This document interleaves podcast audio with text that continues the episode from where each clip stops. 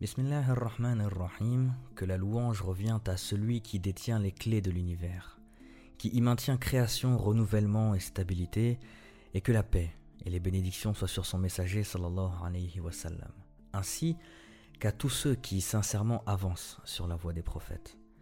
Je demande à Allah, de la même façon qu'il a révélé aux abeilles les sentiers faciles à suivre pour trouver leur subsistance, qu'il nous guide, nous, sur les chemins de ces trésors sur terre et dans ceux de l'au-delà. Donc je parle des vrais trésors, pas ceux qu'on voudrait nous faire croire de valeur. Assalamu alaikum wa rahmatullah et bienvenue dans cette deuxième partie du cinquième épisode du podcast Ibrahim à la recherche coranique du sens de la Ummah. Nous sommes donc dans la deuxième partie de ce cinquième épisode et sans introduction, on va démarrer directement dans le vif du sujet qui est le levant et le couchant, al-mashriq ou al-maghrib. Dieu nous dit dans la sourate Al-Baqarah, le verset 142 que nous avons déjà récité dans, le, dans la première partie,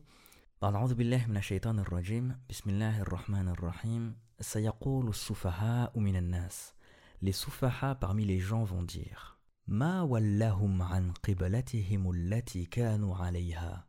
Qui les a détournés de la direction de la qibla vers laquelle ils s'orientaient auparavant قل لله المشرق والمغرب dit C'est à Allah qu'appartiennent le Mashriq et le Maghrib. Yahdi man yasha'u ila siratin mustaqim. Il guide qui il veut vers un droit chemin. Al-Mashriq ou Al-Maghrib, il est parfois traduit par l'Est et l'Ouest, des fois par le levant et le couchant, mais j'ai voulu comprendre cette notion, cette formule qui est euh, énoncée plusieurs fois dans le Coran. Du coup, j'ai navigué dans ces lettres pour tenter d'en trouver un sens. 6. C'est le nombre de mentions que j'ai trouvé de cette expression al-mashriq ou al-maghrib.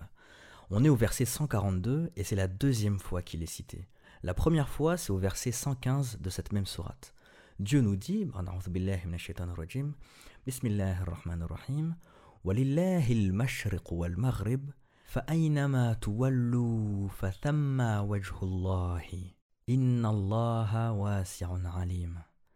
À Allah seul appartiennent le Mashriq et le Maghrib, traduit par Hamidullah par l'Est et l'Ouest. Où que vous vous tourniez, la face, la direction d'Allah est donc là, car Allah a la grâce immense, il est omniscient. Ici, Dieu nous indique qu'il est le possesseur du Mashriq et du Maghrib, le verset continue en nous disant Peu importe le sens dans lequel nous nous tournons, on trouvera la face, la direction d'Allah. Donc on comprend qu'il s'agit effectivement des directions physiques, c'est pour ça que Hamidullah le traduit par l'Est et l'Ouest. Alors, Dieu est pleinement possesseur, pleinement seigneur des directions physiques dans lesquelles on peut se tourner. Et que peu importe celle que l'on choisit pour l'invoquer, alors on le trouvera. Effectivement, il y a plusieurs compréhensions sur ce verset. Certains ont restreint euh, pour dire que, notamment pour une invocation, personnellement, on peut se tourner euh, n'importe où. On n'a pas besoin de faire face à une direction spécifique, on n'a pas besoin de faire face à la Qibla, d'ailleurs, face à la Mecque, pour pouvoir faire une invocation, car de toute façon, toutes les directions sont embrassées par Dieu. Toutes les directions sont enveloppé dans sa majesté. Mais c'est aussi le cas pour une prière obligatoire d'une personne qui ne peut pas connaître la qui ne peut pas connaître le sens de la Mecque. Alors, après un effort qu'il va mener pour trouver cette direction euh, indiquée par Dieu pour la prière rituelle, je parle encore une fois, alors il prendra position et Dieu se trouvera de toute façon en face de lui. Pourquoi? Parce que c'est un verset qui participe à rendre valide euh, la prière de celui qui se trompe de direction. Mais j'en parlerai plus en détail dans la partie 4, en sachant que la question de la Qibla, finalement, c'est pas une question euh, très compliquée. Hein. Quand vous verrez euh, les hadiths qui en parlent, franchement, euh, pour que quelqu'un se trompe de Qibla, il faut vraiment, vraiment vouloir. Parce que Allah a donné une très grande latitude dans l'orientation de sa prière. Je ne sais pas si vous avez déjà vu d'ailleurs la photo du gars qui est en face de la Kaaba, donc il est vraiment à la Mecque, Et il a son application en fait qui permet de faire euh, boussole pour, euh, pour la prière, sauf que sa boussole, elle ne pointe pas vers la Kaaba, elle, pointe complètement à côté. Je vous mettrai euh, le lien de la photo dans la description, Inch'Allah. Mais tout ça pour dire que le décalage dans l'angle de la Kaaba, il est connu depuis très très longtemps. De toute façon, c'est pas aujourd'hui qu'on le découvre. Et en fait, plus tu t'éloignes, plus tu t'orientes vers, bah, en fait, tu t'orientes vers la ville de la Mecque. Tu t'orientes pas vers la Kaaba en soi. Si tu traces une ligne blanche de ton angle, tu n'arriveras certainement pas sur le coin yéménite, crois-moi. Mais c'est aussi le verset qui va soutenir la thèse euh, utilisée par ceux qui n'abrogent pas les législations qui précèdent le Coran pour dire que les prières des gens du livre, par exemple, selon la qibla que Dieu leur a donnée à eux, est toujours valide. J'en parlais déjà un petit peu dans l'épisode 4 du podcast, et l'argument c'est de dire que peu importe où tu te tournes, de toute façon tes prières sont acceptées par Dieu, mais lorsqu'il s'agit des prières rituelles, Dieu a désigné une qibla pour chaque communauté. Et vu que de ce point de vue-là, leur argumentation c'est de dire que le Coran n'abroge pas la législation précédente, alors leur prière selon la qibla qui leur a été désignée est donc toujours valide. Allah est le Seigneur de toutes les directions physiques vers lesquelles on se tourne. Où que tu tournes ton visage, tu trouveras la majesté d'Allah. Alors, on est toujours dans les deux mondes, ça veut dire que ce sur quoi tes yeux se posent révèle la majesté d'Allah et te permet de faire le pont vers la majesté d'Allah dans sa conception invisible, dans la grandeur d'Allah. Sais, comme quand tu te retrouves euh, sur une montagne et tu vois une canopée par exemple et tu regardes et tu dis mais subhanallah. Est-ce que ça se voit que ça m'arrive tout le temps ça ou, ou pas? Enfin bref. Mais du coup, est-ce que le fait de se tourner vers Dieu est le bien en soi? Est-ce que la direction de prière, c'est ce qui est recherché comme le but en soi. Tu vois, ceux qui vont dire non, c'est comme ça, c'est cette direction, sinon ça y est, tout est fini, tout est perdu, c'est la fin des temps. On va te mettre au rebut. Je sais pas vous, mais moi j'ai déjà prié dans des mosquées qui n'étaient pas à l'angle près en direction de la Mecque. Il y a toujours quelqu'un pour dire non, mais il faut se décaler de 2 degrés, sinon ta prière elle n'est pas valide, c'est la catastrophe. Et du coup, c'est surprenant, pour pas dire d'autres mots, le, fait que tout le monde s'aligne du coup derrière l'imam, mais qu'il y a cette personne qui va se décaler quand même de 2 degrés pour être certain d'être en direction. Alors d'abord parce que c'est la direction de l'imam qui prime, mais ensuite comment euh, des, petites choses peuvent perturber euh, un équilibre global. Et on peut lui répondre que non, c'est pas le plus important. Pourquoi? parce que la troisième mention de cette formule se trouve au verset 177 de la sourate Al-Baqarah. بسم الله الرحمن الرحيم ليس البر أن تولوا وجوهكم قبل المشرق والمغرب ولكن البر من آمن بالله واليوم الآخر والملائكة والكتاب والنبيين وآتى المال على حبه ذوي القربى واليتامى والمساكين وابن السبيل والسائلين وفي الرقاب وأقاموا الصلاة وآتى الزكاة والموفون بعهدهم إذا عاهدوا والصابرين في البأساء والضراء وحين البأس أولئك الذين صدقوا وأولئك هم المتقون Le bien, al-birr, la bonté pieuse traduit par Hamidullah. Ne consiste pas à tourner vos visages vers le levant ou le couchant, mais la bonté pieuse est de croire en Allah, au jour dernier, aux anges, aux livres et aux prophètes, de donner de son bien, quelque amour qu'on en ait, aux proches, aux orphelins, aux nécessiteux, aux voyageurs indigents et à ceux qui demandent l'aide, et pour délier les jougs, d'accomplir la prière, d'accomplir la salat, et d'acquitter la zakat, de donner l'aumône et ceux qui remplissent leurs engagements lorsqu'ils se sont engagés. Ceux qui sont endurants dans la misère, la maladie et quand les combats font rage. Les voilà les véridiques, et les voilà les vrais pieux. Donc dans ce verset, on voit que la direction physique en réalité, ne doit être qu'au service de ce qu'on vient de citer. S'orienter vers l'est ou l'ouest, vers le levant, vers le couchant, sans viser toutes ces caractéristiques, ne sert pas à grand-chose. Alors, euh, je mets en garde. C'est ma première mise en garde. Non, je vous demande votre attention. Très souvent, la focalisation sur les choses physiques en soi, comme le but de la législation, très souvent, euh, c'est pas ouf.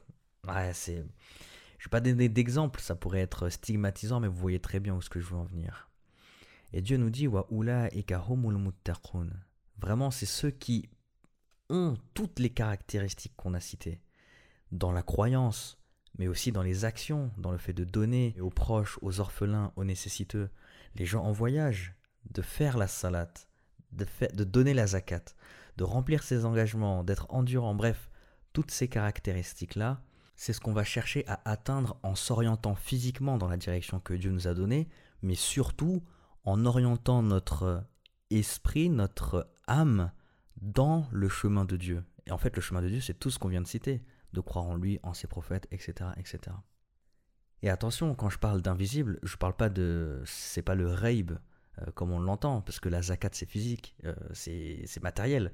Euh, ce que tu donnes, tu le vois, tu le ressens même des fois un peu, un peu beaucoup, mais c'est dans l'invisible dans le sens où c'est ta capacité, toi, intime et personnelle, à vouloir donner, à accepter les lois universelles que Dieu a déployées. Et je dis universel parce que c'est bien l'univers qui est régi par ces lois.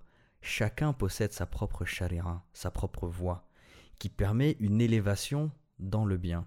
Si le Soleil, par exemple, se mettait à dévier de son orbite, bah, ce serait la fin pour, euh, pour tout le monde, pour toute vie sur Terre. Dieu nous dit dans la sourate Yassine,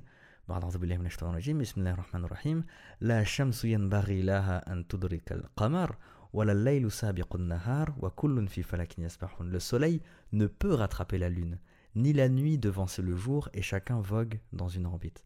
Donc chacun a son rôle, chacun a son sa son sens, sa direction dans laquelle Dieu l'oriente, uniquement dans le but d'accomplir, uniquement, qu'on s'entende.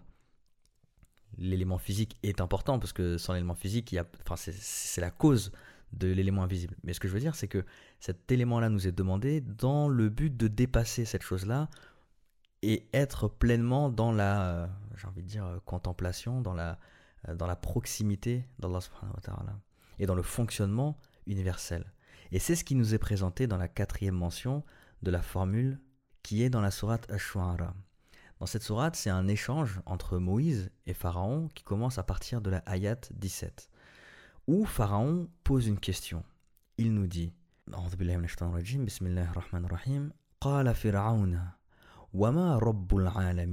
Pharaon demanda Et qu'est-ce que le Seigneur de l'univers?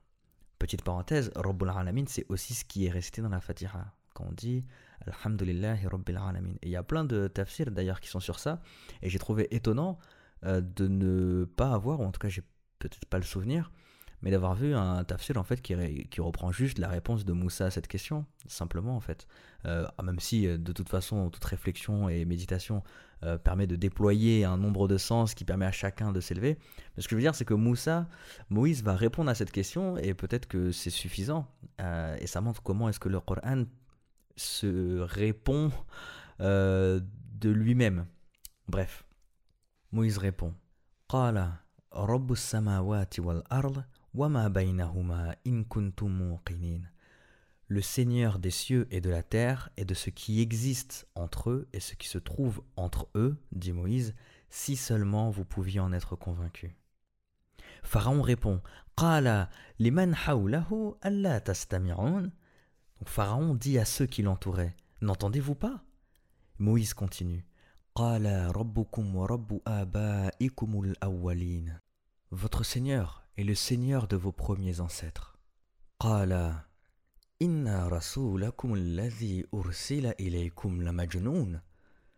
Vraiment, dit Pharaon, votre messager qui vous a été envoyé est un fou. Moïse continue.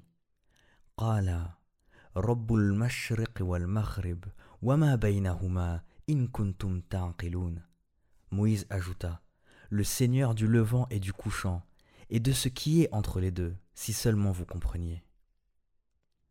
Donc voilà la réponse de Moïse à la question c'est quoi le Seigneur de l'univers? Donc cette question de Moïse. Et vous voyez qu'en fait dans les réponses de Moïse, il détaille en trois éléments et Pharaon ne fait que couper la parole. Et pourtant Moïse continue dans sa réponse. Les trois éléments que Moïse cite, ils sont... Euh, alors quand j'ai vu ça, j'ai été un petit peu bouleversé, je vous avoue. Je vous avoue parce que ça a montré différentes dimensions.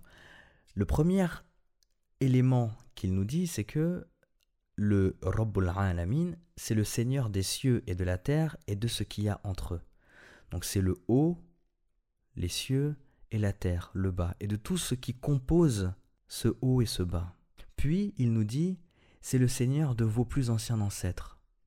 Donc il y inclut une notion temporelle. C'est le Seigneur de tout ce qu'il y avait avant vous. De surcroît, c'est le vôtre, et de surcroît, c'est le Seigneur de ceux qui viendront après vous.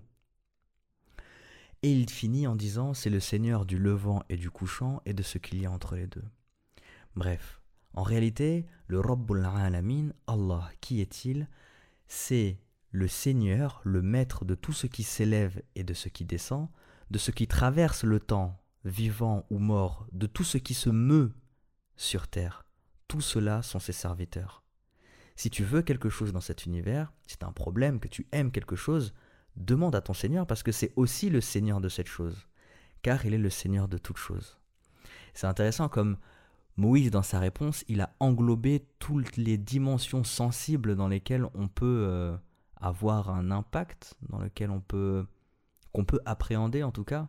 C'est, finalement c'est les trois dimensions quoi, voire même les quatre dimensions si on prend la composante du temps.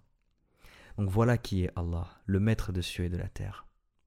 Enfin, la formule revient en tant qu'attribut dans d'autres versets, notamment dans un serment dans la sourate al-Ma'arij, où Dieu nous dit dans le verset 40-41 Fala uqsimu bi rabbil mashariq wal maghrib inna laqadirun. Donc euh, il dit Et non, je jure par le Seigneur des levants et des couchants que nous sommes capables. Capables de quoi? Ala an nubaddila khayran minhum wa ma nahnu bimasbuqin. Capable de les remplacer par de meilleurs qu'eux, et nul ne peut nous en empêcher. Donc Allah jure par un attribut, je ne prendrai pas le temps de développer la notion du serment par l'attribut, et pourquoi est-ce qu'il jure par cet attribut plutôt qu'un autre dans cette capacité à remplacer une communauté, un peuple, par une communauté et un peuple meilleur que celui-là? Mais si vous êtes chaud, on peut se faire une session dessus, euh, Inch'Allah. Et une dernière fois, cette notion de Mashriq wal Maghrib est, cité dans la Sourate al-Muzammil, dans la Ayat 9, où Dieu dit Rabbul mashriq wal maghrib, la ilaha illa huwa, fattakhidhu wakila. Donc le Seigneur du levant et du couchant, il n'y a point de divinité à part lui, prends-le donc comme protecteur. Et maintenant qu'on a vu les conséquences du Rabbul mashriq wal maghrib, j'espère que vous saisissez la portée de ce verset. La ilaha illa hu. Il n'y a pas il ne peut pas y avoir d'autre divinité à part lui. À qui peut-on laisser la guidance dans notre chemin après avoir connu celui qui en est le créateur, le possesseur? Alors, je dis avoir trouvé six mentions. En réalité, il y en a une dernière dans la sourate Ar-Rahman. Je l'inclus dedans, donc on va dire que ça fait sept, mais c'est une formulation qui est un peu différente parce que Dieu nous dit wa Le Seigneur des deux levants et seigneur des deux couchants. Alors des deux est, des, des, deux est, je parle pas de citron, euh, et des deux ouest. Donc le responsable de l'évolution des deux levants et des deux couchants. Il y a plusieurs euh, explications qui ont été données pour la compréhension de ce verset. Certains ont dit que ça pouvait être le lever et le coucher des hommes et des djinns, c'est-à-dire le lever physique du soleil et un lever invisible dont on n'aurait pas euh, connaissance. Et le deuxième, c'est celui qui revient le plus souvent en termes d'explication, ça va être le rob, donc le maître, le seigneur, le responsable d'évolution des deux points extrêmes de levant et des deux points extrêmes de couchant, ce qu'on appelle les solstices.